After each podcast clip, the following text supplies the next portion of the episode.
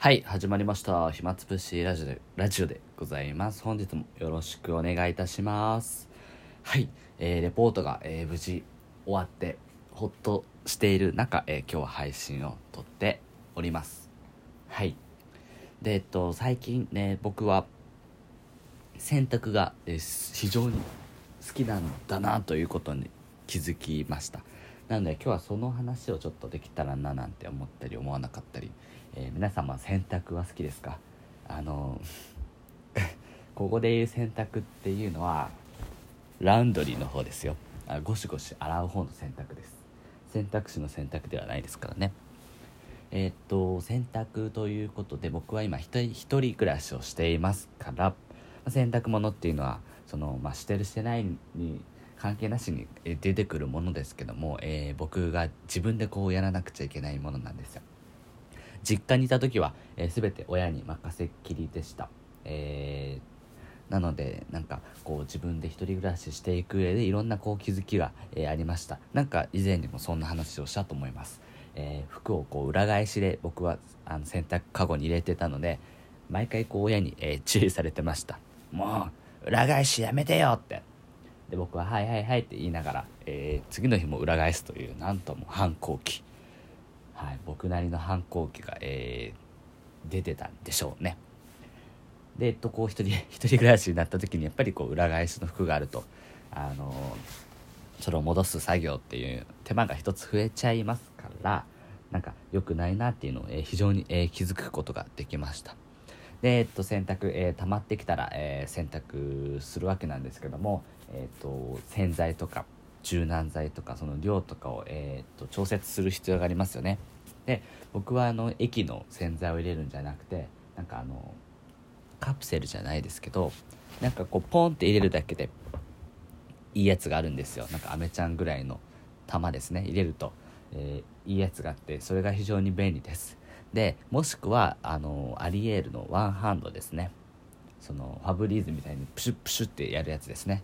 すごいあの CM とかで多分見たことある方が多いと思います。イケメン5人の、えー、角健人さんとか菅田将暉さんとか、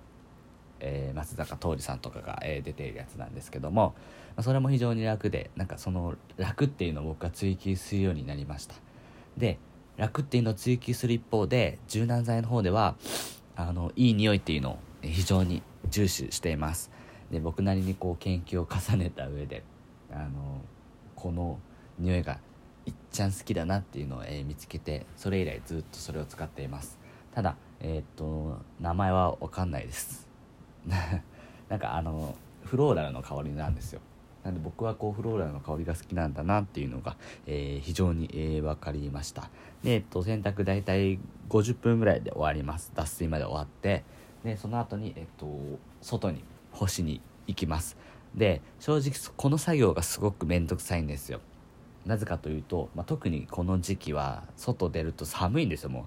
う。寒いわとか足も冷たいし。その中こうハンガーにかけたり靴下は、と、洗濯ばさみにくっつけたりするその作業がしんどいしんどいなと思いながらいるわけですけども、まあ、その作業が終わってで、えっと、乾いた後それを部屋に持ってきてで畳む作業ですね。でこの畳む作業は僕は結構好きでして楽しんでおりまして。なんかゲーム感覚で、えーっとやれているんですよ。まゲーム感覚っていうのもあるんですけどもなんかこういかに綺麗に畳めるかっていうなんかセンスみたいなものも、えーっと取り入れて取り入れたり、えーしてますね。特になんかパンツをこう畳んで畳んででこう丸めるというかなんか丸くするんですよ僕は。でそれがね楽しい。こんな共感する人いないかもしれないな。なんか生意気ってすいませんね。なんか主婦の方非常にね洗濯で多分大変だと思うんですよ。あのお子さんとか旦那さんとか。いいろんな方のその洗濯物があるわけで。例えば子供さんが、えっと、野球部で、えーっとそういうユニフォームとかあったらそれをこうわざわざゴシゴシゴシゴシあの手洗いで洗う必要もあったりして非常に大変だと思います。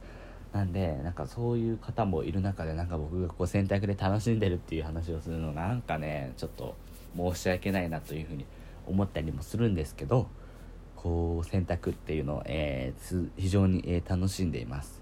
でえっとなんか最近は洗濯機でその乾燥機付きですかね。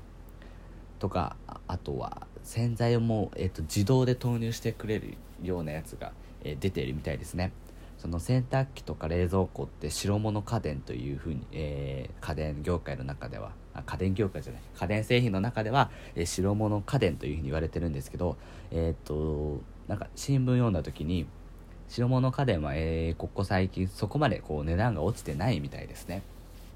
ここ20年ぐらいで、まあ、2000年から、えー、2019年までにおいてむしろ値段がちょっと上がってたりするんですよ。その白物家電の反対は何て言うんだ？黒黒物家電か、えー、テレビとかあのオーディオ機器とかは黒物家電と言われるもので、まあ、テレビなんてすごく分かりやすいと思うんですけど昔はテレビなんて非常にこう高価なものでしたよね。えっと僕の15年ぐらい前に僕が小学生まだ入るか入らないかだった時に、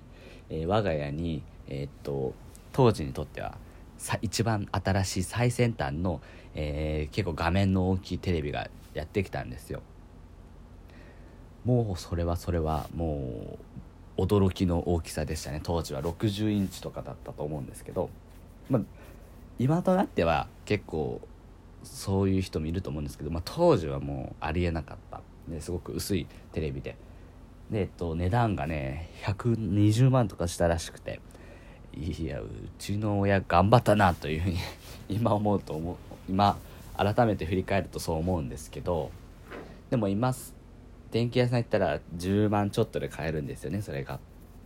で僕も今あの家に僕一人暮らししてるわけですけども実はテレビは42型ということで1人暮らしにしてはなかなか大きいテレビを、えー、使ってるんですけど42型で僕は3万円ぐらいで買ったんですよ。安いですよね。3万で買えるんですよ。それくらいにこう黒物家電ってここ20年で、まあ、キュンとこうキュンキュンっていうなんか音は違うな。グインとこう値段がだんだんこう下がってきているわけですよ。その要因としては、まあ、グローバル化によって、えー、中国とか、えー、韓国のそういう安く、えー、生産できるメーカーがまあ登場したことで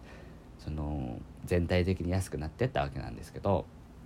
なかなかこう中国とか、えー、韓国とかのそのまあまだ、えー、当時は発展途上国とか言われていた、えー、国は、えー、白物家電には参入できていなかったみたいですね。なので、えー、白物家電は、えー、未だ、えー、高い価格を維持してるわけなんですけども、まあ、高い価格を維持しつつも、えー、非常に便利な機能が、えー、ついていてでそういう選択っていうまあ面倒くさいのを、えー、たかがね数分のことではあるんですけどもその面倒くささっていうのを、えー、解消してくれるそういう、えー、新しいものが出てるということでなんか僕はその動きはいいなっていうふうに思いました。やっぱりこう選択ってすごくすごく大事な、えー、家事の一つなわけですけどもできる限り、えー、そういう家事っていうのを減らして育児の方子供ともっとこう対話する。そんな時間をやっぱ増やすべきだなというふうには思うのでその選択の手間が省けること、えー、大切ですし僕は服を、えー、裏返服をちゃんとねあの裏返しのやつは、えー、戻すようにすること大事だなっていうことを選択から学びました。はい。ということで、えー、今日はこんな感じのお話で終わりになります。ありがとうございました。